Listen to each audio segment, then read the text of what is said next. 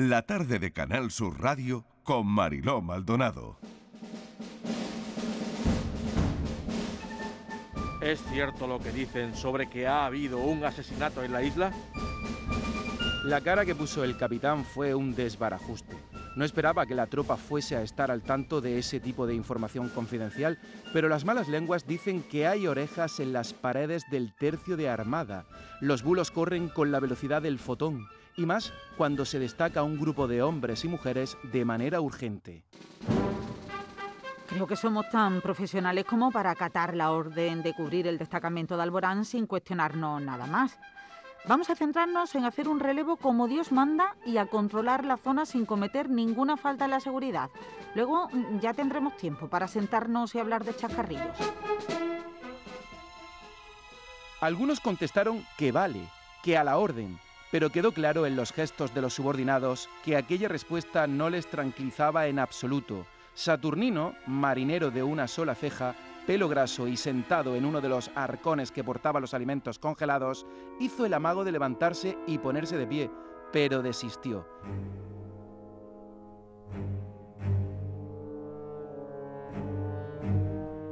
Daniel Fopiani, el corazón de los ahogados. Daniel, ¿qué te parece? ¿Te ha gustado lo que acabas de oír? Porque es tuyo, ¿eh? Hombre, claro que sí, me ha encantado, sí, sí, sí. Bueno, ¿qué se siente cuando se oye? A ver. Hombre, pues una felicidad absoluta. Sobre todo porque ¿Te lo identificas? bien. ¿Te identificas? Eh, ¿Con Saturnino no? No, Eh, no, no. Quiero decir con lo que, con lo que escribes. Con- y, una vez lo oyes, eh, dices, caramba, qué bien, me gusta, o me gusta cómo llega. O, Sí, a pa- ver. Parece que la ha escrito alguien que sabe escribir mejor que yo. bueno, eso está bien, ¿no? Sí, supongo que claro, sí. claro que sí. Bueno, sargento de infantería de marina y escritor.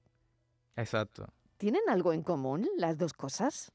Bueno, en común diría que poco, pero es cierto que hasta ahora he compaginado ambos oficios con profesionalidad, o al menos así lo he intentado, y espero que sea por muchos años más. Lo que sí tienes en común es algo con Cervantes, militar y escritor. Mira tú por dónde. Qué buena comparación, ¿no? Exacto, y por eso hago ese pequeño guiño, ya que la protagonista del. Corazón de los Ahogados se llamará Julia, Julia Cervantes. Cervantes. claro que sí. Precisamente el personaje protagonista de esta novela eh, se llama Julia Cervantes. Es la militar. Ella es la militar, la que se ve atrapada en la trama principal de El corazón de los ahoga- ahogados, ¿no? Así que mm, cuéntanos cómo es ella, cómo es Julia Cervantes. Julia Cervantes eh, es una sargento de infantería marina aguerrida, eh, autoritaria y de alguna manera sirve como homenaje a todas aquellas mujeres que no han escogido un camino fácil, sino todo lo contrario, que han elegido servir a España en uno de los cuerpos más exigentes como es la infantería de marina. O sea que al final haces un guiño al papel de la mujer en el ejército. Efectivamente, es lo menos que podía hacer para brindar un saludo a todas aquellas compañeras con las que he tenido la suerte de trabajar durante todos estos años.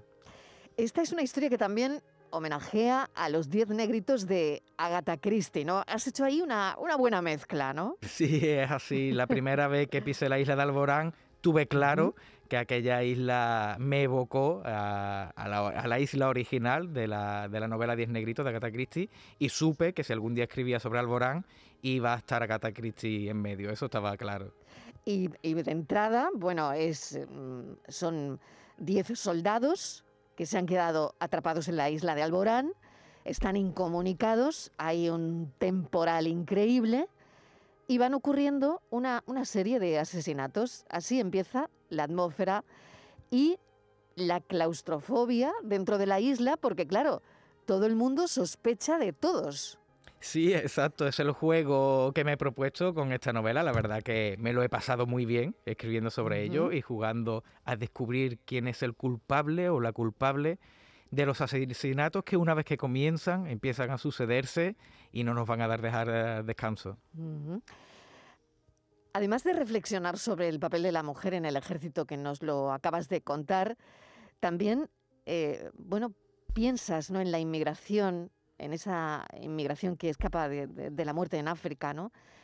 E- e- Está también la relación de una madre, Julia Cervantes, de la protagonista, con su hijo, ¿no?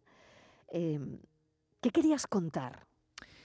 Bueno, con, con, El corazón de los ahogados, además de esa trama de la que estamos hablando, de acción, de suspense, de misterio, en la que los homicidios empiezan a sucederse, esa trama de acción que le van a dar ritmo, el ritmo desenfrenado a la novela, eh, me interesaba mucho eh, destacar algunos temas que, como pueden ser la inmigración ilegal, o como bien has comentado, la integración de la mujer en la Armada, ya que como jefe de los equipos operativos de seguridad he trabajado durante varios años en el Mediterráneo Occidental y de alguna manera pues quería hacer, compartir con todos mis lectores eh, parte de la experiencia que he tenido a lo largo de estos años trabajando estos asuntos. Y yo quiero ahora que nos hables de, esa experiencia. Eh, has estado eh, como jefe de los equipos operativos de seguridad, como dices, en el norte de Europa, en el Golfo Pérsico, en el Mar Rojo, en Turquía, en Egipto, en Irak. No sé si me dejo algún sitio. bueno, seguramente nos olvidemos de alguno, pero con, eso basta. Sí, a fin de cuentas, nuestra actividad eh, más desenfrenada es sin duda en aquella ruta de la muerte, en el Mediterráneo Occidental, donde se sitúa en concreto la isla de Alborán, está eh, céntricamente colocada en una de las vías más utilizadas de la inmigración ilegal y parte de nuestros cometidos a la hora de irnos destacados a la isla de Alborán es precisamente preservar la seguridad nacional del territorio, pero también ofrecer ayuda y socorro cuando las pateras llegan hasta allí y tenemos que, ofrecer ayuda de primera mano. ¿Cómo es tu mirada hacia todo eso? Porque no sé cómo es en la isla de Alborán un mal día, por ejemplo.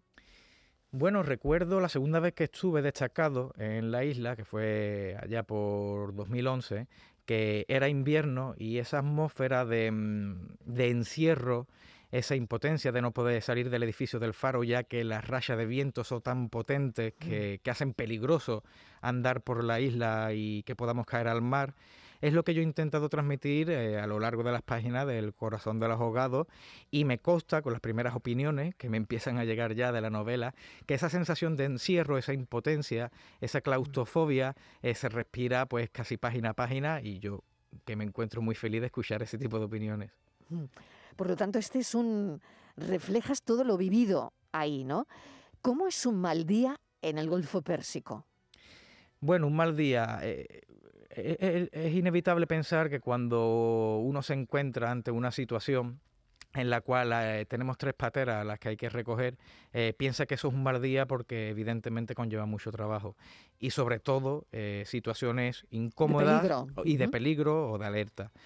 Pero una vez que el trabajo está realizado, una vez que se han salvado las vidas, una vez que tenemos a todo el mundo a bordo, experimentamos una satisfacción, eh, un calor dentro del pecho, que al final nos recuerda que nuestro deber es ayudar a los demás y es así como realmente se, ensancha el corazón dentro de nuestros uniformes. En Irak, cuéntame cosas de Irak, sobre todo Daniel, cosas que, bueno, que se hayan quedado fijas en tu retina. Bueno, mis funciones en Irak fueron como jefe también de los equipos operativos y realmente no tengo mucho que contar, no, no, puedo extenderme mucho en este aspecto, ya que mis funciones realmente fueron las mismas, fueron dar seguridad nacional en el, territorio marítimo y poco más. Mm. Con respecto a lo que está ocurriendo ahora mismo, estamos, bueno, muy pendientes de lo que pasa en Ucrania.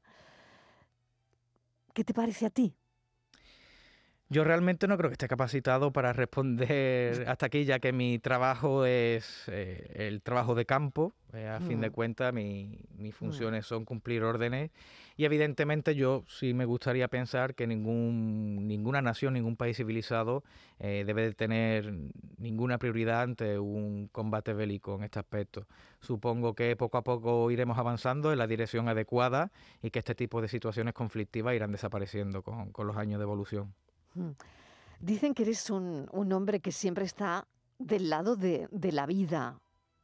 Sí, hombre, qué, menos. ¿Qué quiere decir eso? qué menos, qué menos. Bueno, yo creo que reflejo a través de esta novela concretamente que, nuestro primer deber, nuestra primera obligación debe ser ayudar cuando alguien lo necesita.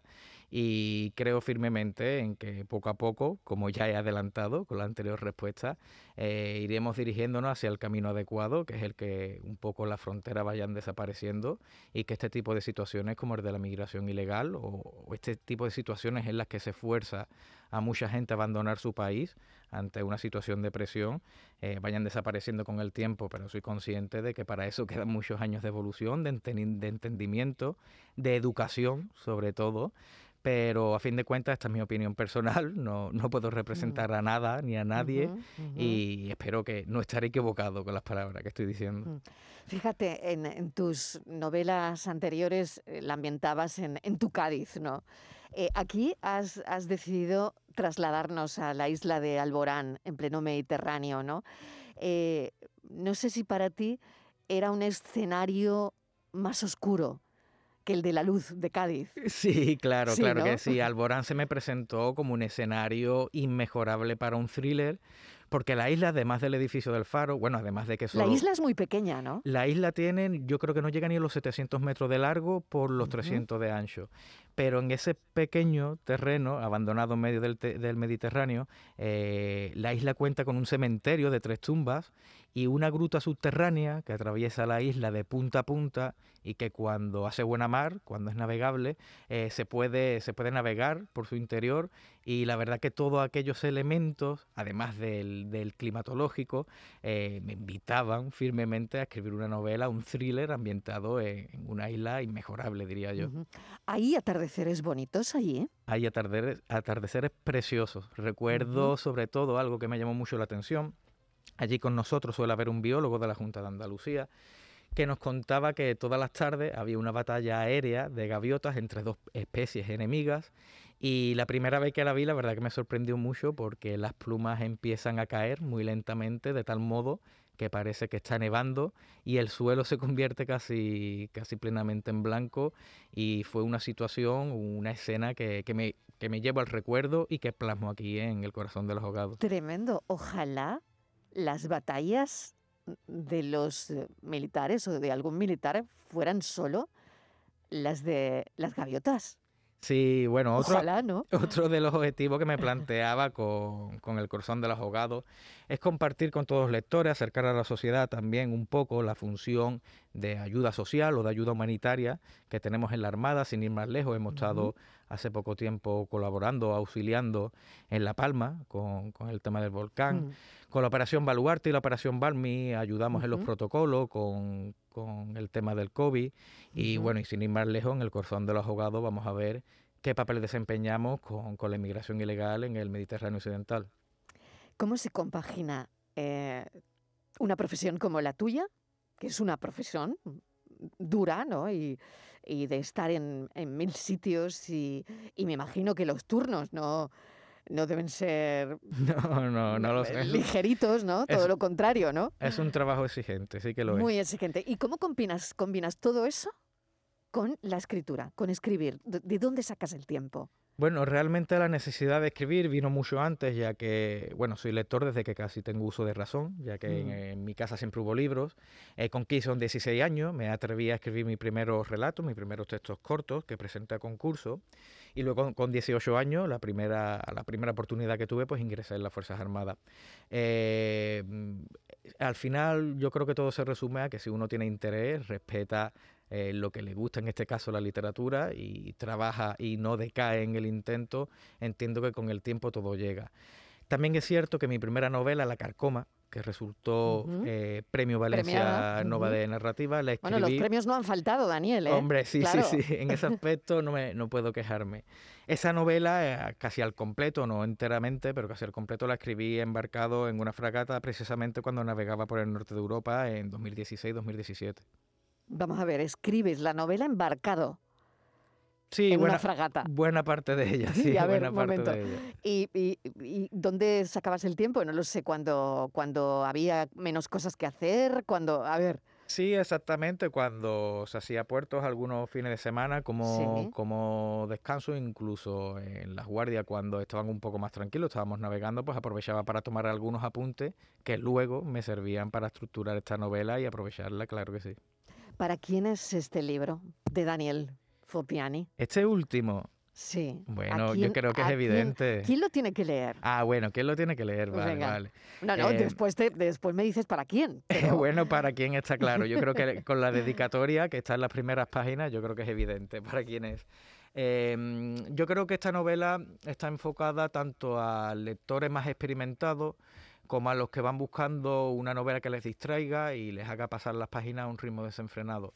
Em, además de ello, yo creo que va a encontrar pozos de reflexión o algunas ideas que intento compartir con, con mis lectores, que una vez cerrado algunos capítulos o incluso la novela al completo, nos van a dejar con, ciertas ideas dándonos vueltas dentro de la cabeza. Yo creo que cualquier lector o cualquier lectora que vaya buscando una novela de acción y de suspense, pero con reflexiones al menos trabajadas en profundidad, eh, yo creo que es un lector perfecto para el corazón de los ahogados. Pues lo digo, eh, he aquí el primer crimen de esta novela. ¿Nos casamos, cariño? Eh,